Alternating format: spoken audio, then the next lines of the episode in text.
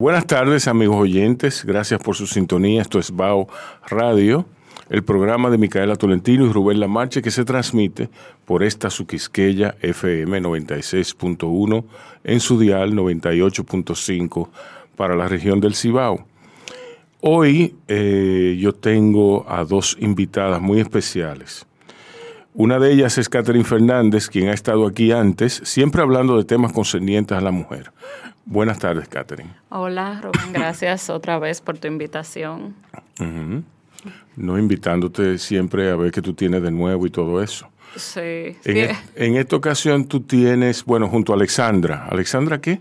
Viloria. Viloria. Wow, qué nombre. Sí. Nosotros regularmente trabajamos juntas, es decir, que muchas de las cosas que posiblemente hemos hablado anteriormente en el programa, ella Ajá. ha estado involucrada de alguna Ah, bueno, sí, no, pero es así. A mí se me hace que usted- ustedes tienen, ustedes transmiten eh, una, una, una, una, un aura como de que son una dupla bien, bien chula, bien que, que se complementan. Yo creo que sí. Sí, sí. Sí, sí. Ah, bueno, sí. Cuéntenme, eh, el ISD, el Instituto de Estudios Sociales de República Dominicana, comisiona un estudio. Luego ustedes son las que realizan el análisis. El estudio es sobre la cultura política eh, y el medio ambiente, El cambio climático. el cambio climático en la mujer dominicana. No. No, la mujer dominicana En general. En o sea, es general. una encuesta de cultura política y de cambio climático que se levantó, o sea, una encuesta con representación nacional, es decir, tanto mujeres como hombres y de distintos grupos eh, de edad Ok.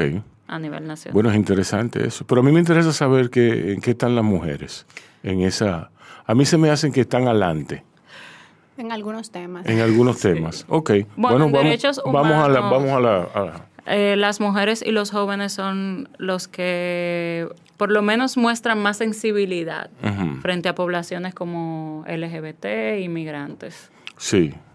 Pero hay otros temas, por ejemplo, en el asunto medioambiental o de cambio climático, en los temas así, son, son los hombres los que se puede, los que están más propensos a tener posiciones como progresistas, si se pudiera, o más liberales. Ajá. Sí, porque los hombres como que sí tienen como una visión más alta de que el medio ambiente eh, hay un peligro, eh, de, que hay- de que el peligro del medioambiental y del cambio climático es por producto El hombre de- dominicano. Sí, es producto de, ¿De la... verdad? Sí, de, en, en proporción, o sea, hay Ajá. niveles parecidos, pero en proporción con los otros grupos tienden a estar más de acuerdo con eso, tienden a sentir que hay un sacrificio personal que hay que hacer por el medio ambiente, aunque nos cueste a todos, cosa que mujeres y los hombres no, no, no están tan... di- Los hombres y los jóvenes, las personas jóvenes, entre los jóvenes hay hombres y mujeres, pero si tú lo divides por edad. Sí. Ah, bueno, yo creo que quería eh, volver un poquito atrás en el asunto del proyecto. Sí, vamos atrás, vamos a los antecedentes. Ajá, sí. Que el proyecto, tal vez tú dices de mujeres, porque el proyecto con el que se hace el estudio es un proyecto que se llama Resiliencia y Género. Sí. Que- Sí, por eso pensé que era. Ajá, y en verdad, es sí, todo, a través de todo el análisis se hace la diferenciación de las opiniones entre hombres y mujeres. Eh, pero este estudio, como es una encuesta de cultura política, ese tipo de estudio es muy común eh, a través de las diferentes sociedades, como para entender cómo las personas visualizan la democracia y cuál es la opinión a nivel general sobre algunos temas de interés. Eh, Es como, o sea, el Latino Barómetro, que es quizás la encuesta que tenemos como más de referencia en República Dominicana. Latino Barómetro, yo no la conozco. ¿En serio? El Barómetro de las Américas, Rosario Espinal. Ah, sí, bueno, a Rosario sí la conozco. Bueno, ya la que hace de aquí. Eh, sí. Sí, ella, bueno, ha trabajado mucho eso. La verdad que... Ella me ha ninguneado a mí. Sí. Bueno, ella puede. A mí no me da, sí, bueno, pero a mí no me A da mí. pena, ¿eh? A mí, a mí no, me- a mí no me importa que me ningune, a mí tampoco. Yo se lo permito. Sí. Sí, bueno, eh, tú sabes que con el tema de la encuesta de cultura, yo creo que vale la pena hacer la mención a los muchachos de ISD, porque desde Demos, me parece, no se había eh, levantado información, por lo menos con una marca nacional. O sea, esfuerzo y dinero, buscar fondos para hacer un estudio de, con representación, es un dinero, créeme. ¿Por qué? Por el trabajo de campo, comenzando, porque imagínate, eh, tú tienes que hacer toda la preparación que se conlleva, nada más el diseño de la investigación, cuántas preguntas tú vas a hacer, y después eso conlleva un trabajo de campo de mesas, de que tú tienes que tener personas en el país entero, visitando y siguiendo unos parámetros para elegir los hogares específicos de manera tal que la muestra sea representativa de Sí. la, la- y entonces esos detalles técnicos, ese levantamiento tan amplio, eh, re- son costosos. Y después, y después tabularlo, después... Exacto. Bueno, y todo ese proceso. Y después pagarle a las analistas. Sí, entonces, eh, bueno, no te voy a decir de La este publicación. proyecto, Sí. pero el- en 2017 ellos habían levantado una encuesta de cultura política que tenemos referencia. Por suerte el Latino Barómetro sí es más constante eh, y eso ha permitido. Pero la verdad que, que por lo menos poner el foco en queremos hacer algo más eh, más local, más de nosotros, no que se vaya a toda la región, sino que podemos profundizar más en cuanto a República Dominicana. Yo creo que han hecho un buen esfuerzo y vale la pena reconocer. Ok, entonces, ¿cuáles son los, los highlights de ese estudio? Eh, bueno, eh, yo voy a dejar que Catherine hable de los highlights en torno a la democracia. Por, ejemplo, en torno a derechos humanos, sí tenemos que...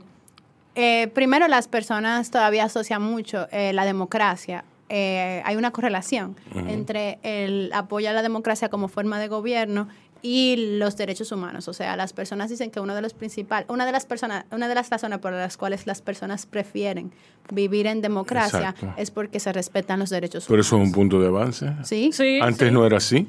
Sí, eh, de hecho nosotros en el análisis incluimos algunos datos comparativos con otras encuestas similares y preguntas eh, idénticas y realmente hay un avance. Sí. Falta muchísimo por hacer, luego veremos, pero yo sí pienso que el trabajo que han venido haciendo ciertas organizaciones con el tema de los derechos, o sea, por lo menos esa, esa relación. Asociarlo. sí. Exacto, me parece sí que es un avance. Sí. La democracia sigue siendo eh, realmente el régimen preferido, digamos, Sí. eh, por República Dominicana, por los ciudadanos dominicanos. Que tú sabes que siempre que se habla de mano dura, y siempre hay una pregunta que siempre se hace en este tipo de encuestas, eh, o por lo menos en el contexto dominicano se, se pregunta, y es qué tan de acuerdo está con que el país necesita mano dura. Y siempre, a veces, se le da lectura en redes sociales que quiere decir que los dominicanos queremos una Que dictadura. O que tenemos No. entonces, realmente cuando tú profundizas ciertas preguntas, no es así. O sea, el concepto de mano dura es más, eh, por lo que nosotros pudimos a- a- analizar, un anhelo de un país más correcto, más eh, en orden, más eh, en la Sí, ley. sí. Ya sobre las contradicciones que tenemos en el día a día los dominicanos, de ese anhelo a nuestro propio practicar, sí. son otros... Yo apu- apuesto que sí. apuesto que son profundos, esa contra profunda esa contradicción. Sí, pero en verdad hay un profundo deseo de la población dominicana, o tienen la opinión, no sé si deseo, de que hay, de que se respeten las leyes y de que haya como más orden social. Sí. Pero a veces eso se confunde un poco con, tú sabes, con visiones más eh, Radicales. Autoritarias. Sí, autoritarias. Claro, porque cuando, por ejemplo, el, el funcionario comunica que es el, el tema del mano dura, es que abre como una gama de opciones a nuestros Exacto. a, a ciertos personajes de, Sí. de, de la administración pública de llevar sí acciones eh, contra la ley, antidemocráticas, incluso anticonstitucionales, bajo el mano dura. Exacto. Pero esta encuesta justa- justamente lo que busca captar es qué es lo que, en el imaginario dominicano, en su percepción, a qué se refieren cuando hay mano dura. Exacto. Pero sí debemos de decir que cuando se habla de temas de delincuentes, el dominicano es muy flexible con los derechos humanos. Sí. Eh, sí, no, no es la mayoría realmente, pero sí hay un importante porcentaje de dominicanos que piensan que para combatir la delincuencia los derechos humanos no importa, hay que Sí. llevárselo por delante. Y ahí es cuando entonces nosotros eh, vemos y cuando profundizamos ya en cuanto a la complejidad de los derechos humanos y, por ejemplo, de eh, personas, eh, digamos, delincuentes, de la población LGBT o migrantes, que el dominicano frena un poco su opinión. O sea, no, no o por lo menos no dimensiona que los derechos humanos los incluye. Los incluye. Sí. Entonces, sí. Eh, bueno, sí, pues, yendo a ese tema, por ejemplo, en cuanto a los derechos de la población LGBT, sí es verdad que eh, una mayoría de dominicanos y dominicanas considera que son que esas son personas que deben que se les debe permitir, hay una pregunta específica, se le dice, se les debe permitir a las personas homosexuales y a personas transgénero organizarse para defender sus derechos. En esta, a través de región, menos la región este, ahí es que menos apoyo hay, pero a través de región y a través de grupo de edad, inclusive entre hombres y mujeres, aunque las mujeres apoyan un poco más que los hombres, se está de acuerdo en que sí, en que ah, no debe de haber provisiones para que las personas eh, LGBT se organicen y salgan a defender sus derechos. Y esto también se concatena, se relaciona con que también una mayoría de las personas está de acuerdo. O sea, estamos hablando más de un 50%, o sea, todavía el apoyo de todavía hay una gran proporción, si se pone a ver, de que, no lo ve como sujeto de derecho, pero hay un avance. ¿tú ves? Sí. Pero hay una gran población. Yo estoy seguro que eso era muy distinto hace, hace 10 años. Sí, no, inclusive, De hecho, con la encuesta de 2017 hubo mejoras. Sí, hubo mejoras. Ah, bueno, ya tuve. Mejoras. Eh, y Oye, la observación mía está bastante acuciosa. Sí, sí. sí. Y también la gente considera que, que el Estado le debe dar protección como a la integridad física. Sí. Que, o sea, que el Estado debe asegurarse de que las personas LGBT tengan esa... esa, esa ¿Cómo, tú, ¿Cómo tú haces esas preguntas? ¿Cómo, ¿Cómo tú le elaboras? ¿En qué dinámica? Eh, bueno, mira, eso hacer preguntas para encuestas sociales es un arte. Sí. Porque primero. yo estoy seguro que sí. Porque primero tú tienes que tener, cuando a la metodología básica, un constructo, ¿verdad? Sí. Tú tienes, por ejemplo, eso, democracia. Para ti, ¿cómo tú defines democracia? O, por ejemplo, lo de respetar. tú tienes que tener un mundo bien articulado en términos, en términos políticos y sociales. No, y tú tienes como que tener una visión, una perspectiva conceptual de qué es lo que tú mirando. Exacto. Entonces, después que tú dices. Filosófica, si se quiere. Entonces, una teórica. Entonces tú dices de que, bueno, lo principal es a través de, de otros estudios, de manera anecdótica, tú dices, bueno, las personas homosexuales se quejan de que hay crímenes de odio, de que, de que no lo tratan bien a la policía, de que, que, de que tienen, le paran la marcha del orgullo gay o lo que sea. Entonces, en base a como los diferentes problemas que tú tienes por observación o que tú tienes porque haya habido otros estudios que te dicen, qué es, cuáles son los principales problemas. Entonces tú comienzas a abrir líneas de investigación y en base a eso tú desarrollas tus primeras preguntas. Sigue hablándome de la, de la importancia de tener un constructo a la hora de... Entonces, bueno, después que tú tienes esa serie de líneas de investigación, ¿no? ¿verdad? Tú tienes un, un, concepto que tú quieres dimensionar. Por ejemplo, inclusive en esta encuesta, derechos humanos. Derechos humanos se pueden medir de, de diferentes poblaciones. De diferentes, sí. Inclusive... Tiene muchas aristas y eso es lo peligroso. Entonces, pero en este caso nosotros se escogieron poblaciones que son vulnerabilizadas, por, que, por la experiencia propia, por el, inclusive por el marco legal, por teoría, que ya dice que son vulnerabilizadas y se hicieron preguntas específicas sobre los derechos de esa población. Entonces, específicamente se hicieron preguntas sobre la integridad física, sobre qué tanto las personas están de acuerdo en que se proteja la integridad física y sobre lo que se llaman derechos civiles y políticos, por ejemplo, acceder a puestos públicos, a casarse, a tener papeles o que tu descendencia tenga eh, documentación. Entonces, eso se sabe que son necesidades, cuáles son los problemas y en base a esa problematización después esas preguntas se tratan de hacer, convertir de una manera llana Tú sabes, pero al mismo tiempo, eso, eso siempre se intenta hacer lo más, lo más objetivamente posible. Pero tiene su grado de arbitrariedad. Porque tú, tú tienes que probarlo a ver si la gente lo entiende así. Y eso es lo hermoso. Ajá, exacto, a la subjetividad de la persona, ¿cómo entiende? Pero en general hay muchas, hay algunas preguntas que se han hecho muchas veces en diferentes estudios y que tienen, que son robustas. Hay otros estudios, hay otras preguntas que tal vez en un mismo estudio no funcionan tan bien. Por ejemplo, yo te iba a preguntar, tú le, tú, le haces la pregunta a una persona a, la cual tú le quieres introducir el tema de los derechos, de, los derechos eh, civiles. Eh, tú le preguntas, ¿usted desea que lo protejan? Entonces... No, mira cómo se hace la pregunta. Aquí. Ellos le preguntan, directamente, que creo que es una forma muy buena, mm. está de acuerdo con que a las personas homosexuales se les permita casarse entre sí. Esa es una, es una pregunta clara. Entonces tú, tú puedes decir sí, O O, no, no. sí. O, por ejemplo, O no sé. tengo opinión. O no quiero, pre- no quiero, Ajá. exacto, no me da la gana de contestar. Y, por ejemplo, está de acuerdo con que a hijos de inmigrantes ilegales haitianos se les ¿Qué? dé documentación. Tú pudieras hacer la pregunta y decir, ¿está de acuerdo con que a hijos de inmigrantes ilegales? Pero no, se pone haitiano porque se quiere saber Exacto. sobre esa población Claro. específica, porque cuando vienen a ver si piensan, ah, españoles no importa, ¿tú entiendes? Exacto. no sé, un ejemplo. Eh, Tú sabes también que en las preguntas... No, yo lo que- eh, a lo que me refería era a que si tú le preguntas, le haces, si tienen una, si hay una narrativa. Por ejemplo, si tú le preguntas a una persona, ¿usted se siente protegido por las autoridades? Entonces, ¿usted está de acuerdo con que se proteja a otras personas? No, no Tú- se puede. no se construye ¿por así. qué?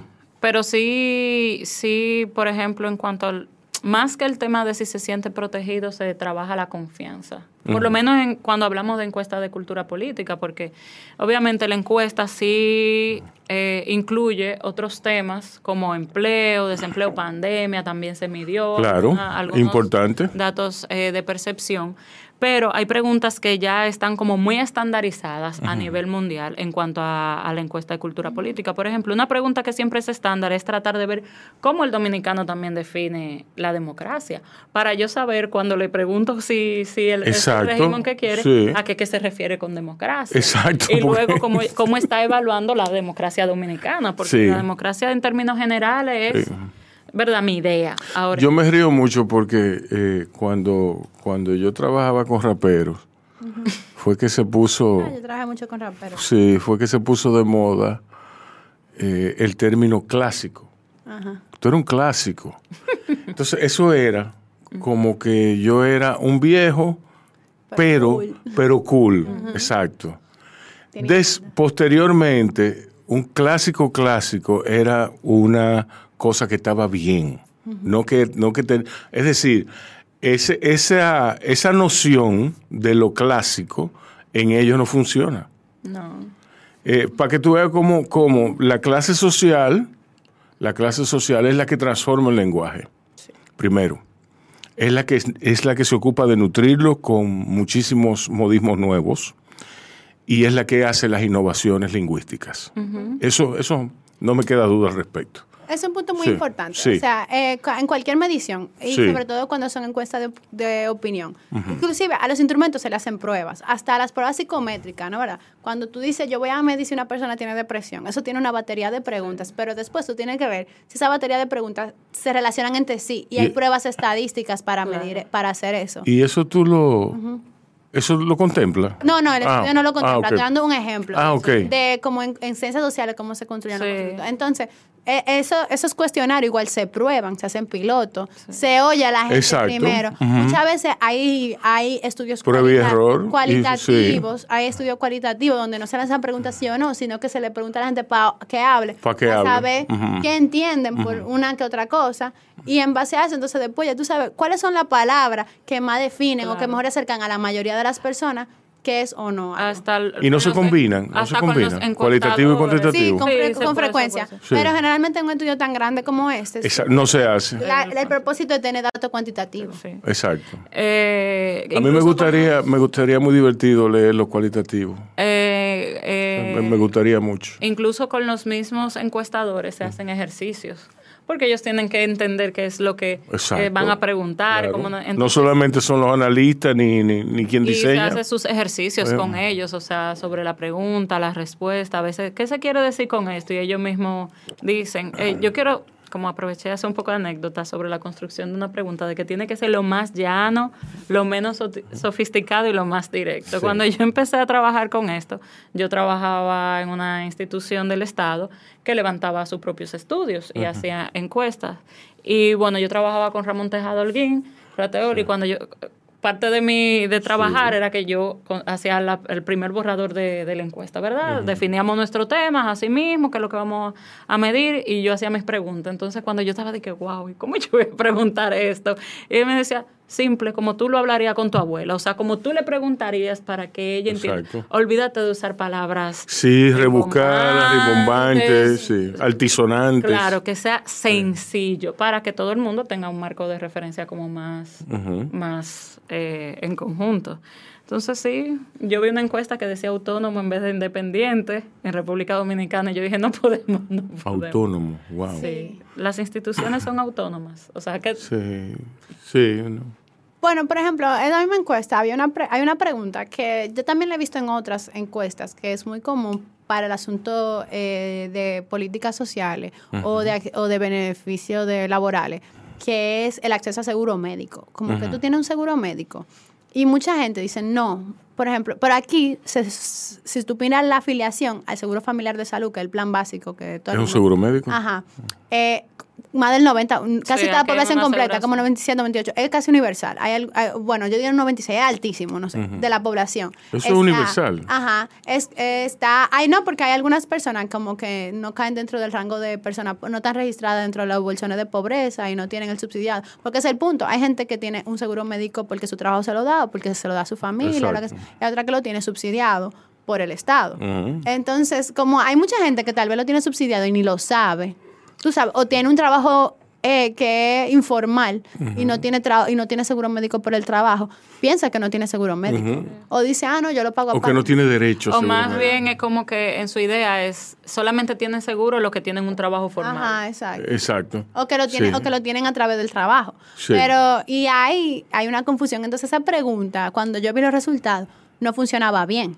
Porque cuando tú me... No, no te voy a decir... no entendían. No, no, no, o no, o no que no entendían, la pregunta no era... Pero no sabían la realidad. O sea, y, y la pregunta estaba mal formulada, porque hay mucha gente, como te digo, que si tal vez está afiliada a un seguro familiar de salud público, pero que nada más sirve para la República, pero igual tú estás afiliado y si te da cáncer tal vez tú puedas hacer de tratamiento. Pero ellos decían que no, o que pagaban un seguro privado. O sea, como que no, las categorías que existían no reflejaban lo que es el sistema de aseguramiento en salud en el país. Y ahí tú te das cuenta que la pregunta tiene una distorsión y que no te, y no, quizás te sirve para medio, pero para media afiliación a seguro médico no te sirve. Te sirve otra fuente, que son los registros de afiliación. Tú sabes que, bueno, te sirve para hacer un análisis de que la gente no... Exacto, no, conoce. no conoce, no sabe. Eh, otra cosa que iba a mencionar ahorita es que además de la pregunta están las respuestas. Si tu batería de respuestas es cerrada o tiene un término intermedio, te va a dar unos resultados distintos. En tu propia... En, tu, en una misma medición, por ejemplo. O en una misma pregunta, si, si la categoría de respuesta varían. Exacto. ¿Cómo así? Por ejemplo, si tú tienes, y voy a poner el caso porque hicimos la comparación, esta era, esta era una pregunta sobre qué es más importante en democracia, si los derechos de la mayoría o los derechos de la minoría. En, en este estudio que nosotros hicimos solamente estaban esas dos... El de la opinión de la mayoría o, el respeto, de, la minoría. Esta, estas dos opciones estaban eh, contrapuestas. O era una o era otra. En estos resultados, la opinión de la mayoría eh, eran la mayoría.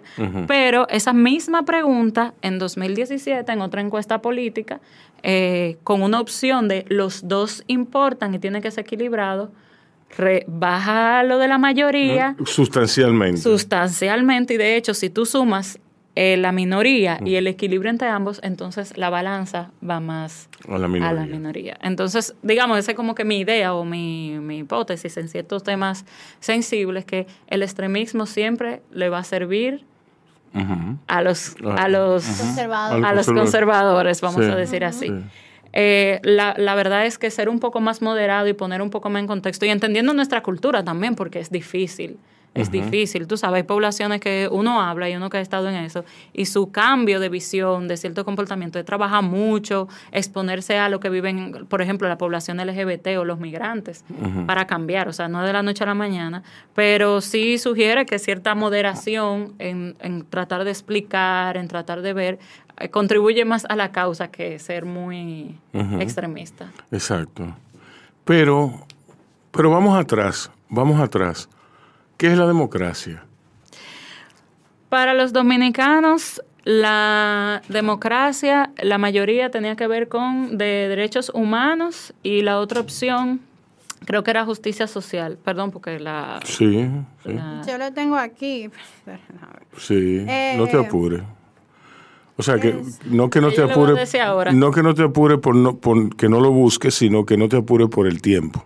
Ah, Pero sí, quiero decir. Sí la democracia dominicana la valoran muy mal los dominicanos. Ajá. Muy mal. La muy alta mayoría eh, califica la democracia dominicana como regular, mala o muy mala. O sea, estamos hablando como un 70 y pico y... No, pero en eso estamos claros, hay mucho trabajo que hacer. Sí. Y, y, le queda, eso le queda a la clase política hacerla, ¿tú me entiendes? Hacerlo. Bueno, y, es, coherente con el tema de la confianza.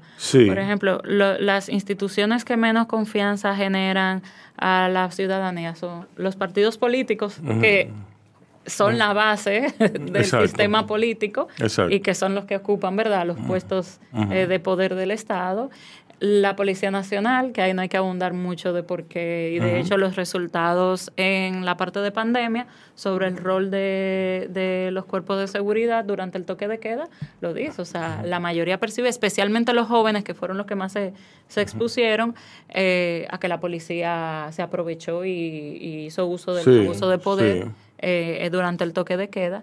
Eh, el Congreso, el Poder Judicial, o sea, el nivel, el nivel es medio, pero menos que medio, o sea, ni llega a regular. Tú sabes, o sea, cuando hay una, hay, un, hay una ponderación de 1.5 y quedan así como 2.1, 2.5.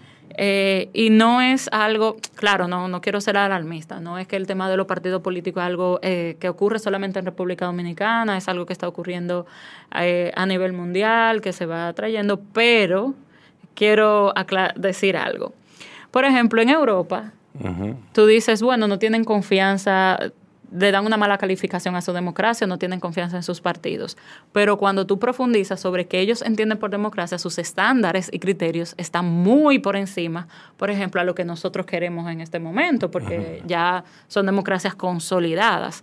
Entonces, cuando no podemos asumir que hay un comparativo, por ejemplo, decidir que bueno, pero aquí hay desconfianza en los partidos, pero en Europa hay desconfianza en partidos, pero cuando tú profundizas, por ejemplo, por qué es la desconfianza, no es los problemas que están allí, y allí puede ser un poquito mejor. aquí es más relajado, más la, más la bueno, el, sí, por ejemplo, sí se hace la pregunta en eso de qué significa, cuál es, qué es lo que las personas consideran de cuál es el principal beneficio de, vivir en democracia. Ya dijimos que lo principal es, le respeta los derechos humanos, pero a eso le sigue el, el mejor, la mejor distribución del, del, ingreso y la justicia social. O sea, se, se, aspira a que la sociedad democrática conllevan justicia social o distribución del ingreso. Y luego a eso le sigue... Porque no hay que quitarle el aspecto ideal a la democracia. No. No. No, no porque se supone igual. Eh, eh, es, y lo otro, y bueno, está eso y trabajo y empleo. O sea, esas son las, tres, las tres principales. Una tiene un 33, otra como hay otras, pero son secundarias, menos de un 15% las apoya o menos. Pero a eso también te lleva a que cuando tú preguntas cuáles son las debilidades de la democracia dominicana, te dicen que no resuelve los problemas materiales. La gente dice como que hay mucha pobreza y desigualdad, lo político, la corrupción imperante. o sea, la gente siente como que la, que la democracia, es todavía las personas consideran la democracia como la mejor forma de gobierno. Pero entienden que por eso valoran la democracia dominicana como mala, porque siente que vivir en democracia, el régimen político con el que se supone que se argumenta todo el sistema, no está, no está funcionando a resolverle sus problemas. Mm. Sí.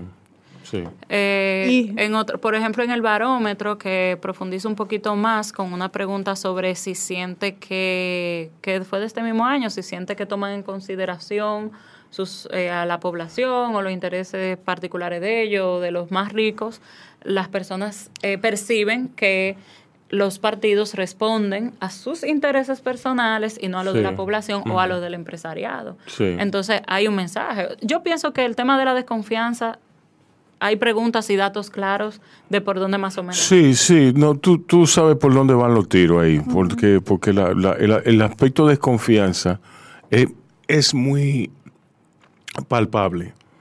Es muy palpable. En general, yo creo que también en el mundo, y estoy haciendo, estoy hablando una hipótesis, tú sabes, pero sí a, a, nivel mundial se habla, y más con el auge de la opinión pública, ya más directa a través de las redes sociales, se ha mermado la, la, la confianza en el Estado, en los gobiernos. O sea, la gente no cree en sus políticos, hay mucha teoría de conspiración, las informaciones varían, es muy difícil saber qué es verdad y qué es mentira. Y la, y la información que es muy crítica, tú sabes, o como de que quiere, quiere tiene como objetivo culpar a un ente de los problemas, tú sabes, es muy fácil de acceder y evoca pasiones. Entonces eso ha hecho y ha afectado a la democracia en muchos niveles. Por eso se ha tenido un Trump en Estados Unidos, tú sabes, o hay una derecha radical que está presionando en Europa, tú sabes, en un tiempo de la posverdad, donde ya no hay hechos, al final ese concepto de que hay unas instituciones que son guardianes de la democracia, por decirlo de una manera, como un grupo de amigos que tenemos por ahí, eh, lo que se, se convierten en en cosas conspiranoicas, tú sabes. Entonces,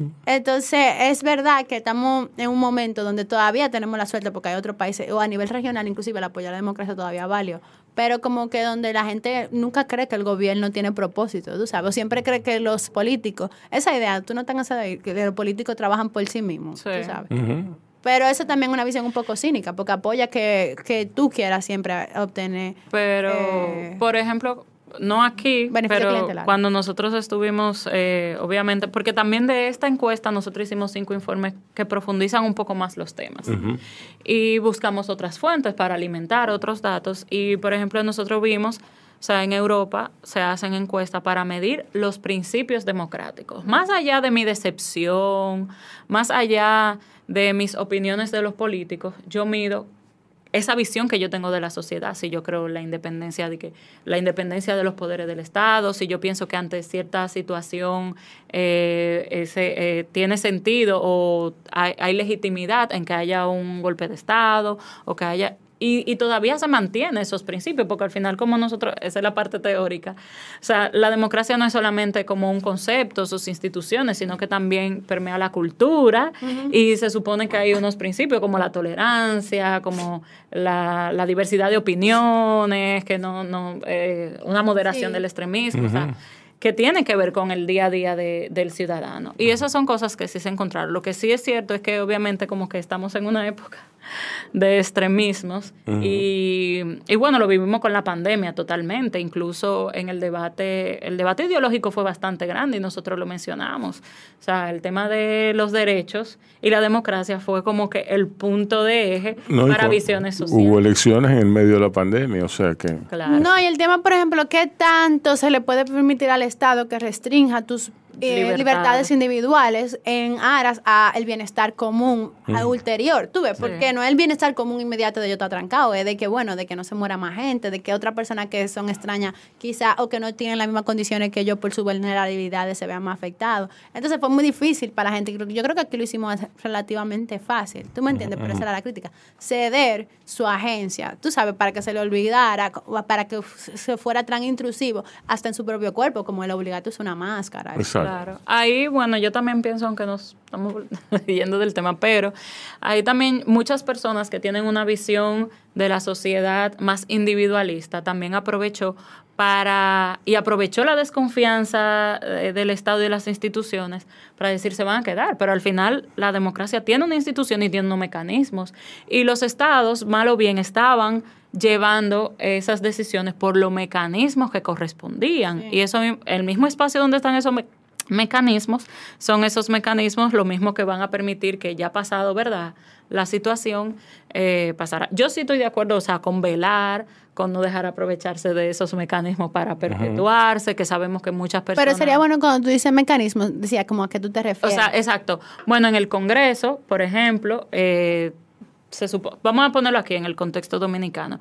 El, el, eh, en ese momento era Danilo Medina, el presidente, él no podía hacerlo con un decreto ni a dedo, sino que tuvo que llevar, o sea, hacer una solicitud de una figura constitucional especial que incluso describe claramente bajo qué circunstancias se da esa, esa figura. El estado de emergencia. Que él es, exacto, el estado de emergencia. Entonces, yo lo deposito al Congreso, que es bicameral en, en el caso dominicano, y estas dos, estas dos cámaras debían de razonar, debatir si es verdad, hay, hay validez, entonces hasta, hasta tal fecha. Y fíjate que siempre hubo un puje porque le decían, no te voy a dar prórroga de 45 días más, sino de 15. A pesar de que tenía un gobierno, o sea, tenía mayoría congresual. Él tenía un contrapeso incluso. Claro, es verdad que él logró, porque a pesar de que hubo mucho, mucho, mucha politiquería en el, en el medio por las elecciones, pero al final eh, no era todo lo que él quería, sino que la oposición pudo imponer, por ejemplo, no van a ser 45, van a ser 15. Y cuando se acabó, se acabó. Pero hubo mucha gente que apostó a... Claro, porque además el estado de emergencia requiere como un tipo de mayoría congresional. Hay, hay diferente como la discusión de la ley de extinción de no sé, que como que hay leyes orgánicas, hay leyes... no sé qué no me recuerdo. Pero como que requieren un tipo de mayoría diferente o requieren un apoyo de tanta porcentaje de las dos cámaras para poder el estado de emergencia es una que tiene ciertas restricciones. Y por eso muchas veces, aunque yo tenía mayoría en muchos casos tenían que negociar con gran parte del plebiscito. Y ahí se negocian muchísimas otras cosas. Pero yo, lo que creo es que hay un punto que, nunca, que se resalta poco de la democracia dominicana. Por ejemplo, yo no diría que la democracia dominicana es una que no está consolidada. O sea, como sistema político yo creo que está consolidada. Yo creo que a pesar de la desconfianza, que es muy común, como ya vimos, como ya mencionaba Catherine, Es que tiene que haber desconfianza. Ajá, y exacto. Pues, entiende, tiene que haber un nivel de desconfianza. Pero yo creo, yo sí preferiría, por ejemplo, que se confiara más en el Estado. Exacto. Yo preferiría que se confiara más hasta lo político, pero dale como porque siempre la persona está negativa, tú sabes. Y eso también da permisibilidad. Ah, a que nadie cumple la ley. Lo de cuello blanco no cumple la ley. Necesitamos que se cumpla la ley, pero si ellos no la cumplen, yo no. Tú sabes. Entonces eso como que lleva como a perder un poco esa razón de deber ciudadano.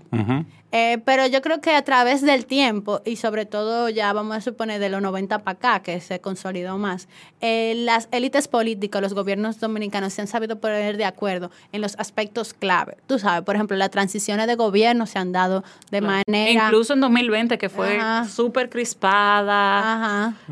Al final fueron y se dieron su abrazo. Exacto. Todo el mundo, tú podrás, la gente podrá criticar, que se, pero han sido las elecciones y no han habido de que mayores, de que amenazan, reclamo de fraude, la que han determinado los gobiernos.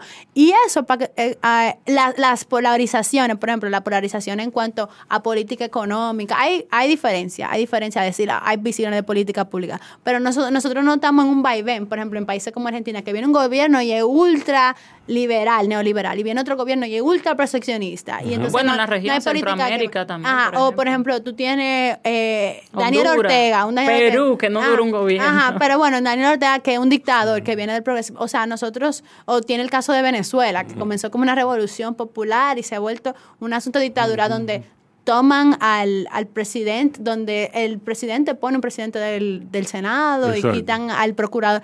O sea, quiero decir, eso no se puede, esa, ese tipo de, de ingobernabilidad no se, no se visualiza en la República Dominicana. No. Estabilidad política. Y es, y es porque, cierta porque en cierto sentido hay élites políticas fuertes que comparten un mínimo de, una, de principio democrático y que se deben poner de acuerdo. Y además yo pienso que por los datos mismos que dicen de la participación política, que fue algo también que me dio la encuesta, el dominicano es muy de sus elecciones. Y yo creo que el 2020 fue también un ejemplo de lo no dispuesto que estamos, porque me voy a incluir, a que las elecciones eh, van a ser cuestionables. Sean un parapeto. De hecho, y dentro de, los datos a nivel mundial, nosotros somos un país que sale a votar.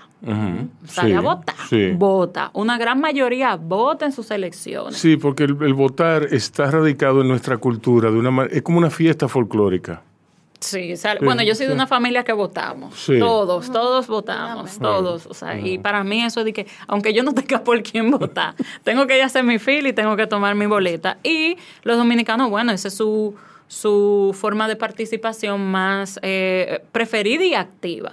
Porque, por ejemplo, las manifestaciones, que es algo que tiene legitimidad y los dominicanos piensan que sí, que es válida en democracia, eh, cuando analizamos otras preguntas de si ha participado alguna vez en alguna protesta, la mayoría no ha participado en una protesta, ¿tú me entiendes? Eh, aunque la vea legítima, quizás lo que sí la, democracia dominicana tendría que ver un poco más cómo ampliar su rango de, participación y lograr como dar las, las luces necesarias a tiempo a sus gobernantes, porque mm. es como de que, bueno, si no me gusta lo que está haciendo, yo voy a esperar cuatro años y voy a votar. Ajá, otra cosa es que, porque hay como una serie de comodidad apática, porque como también se le pregunta si, si, si por ejemplo, trata de interactuar con sus eh, con sus representantes locales, vamos a suponer con un diputado y cosas así, la mayoría tampoco ha interactuado.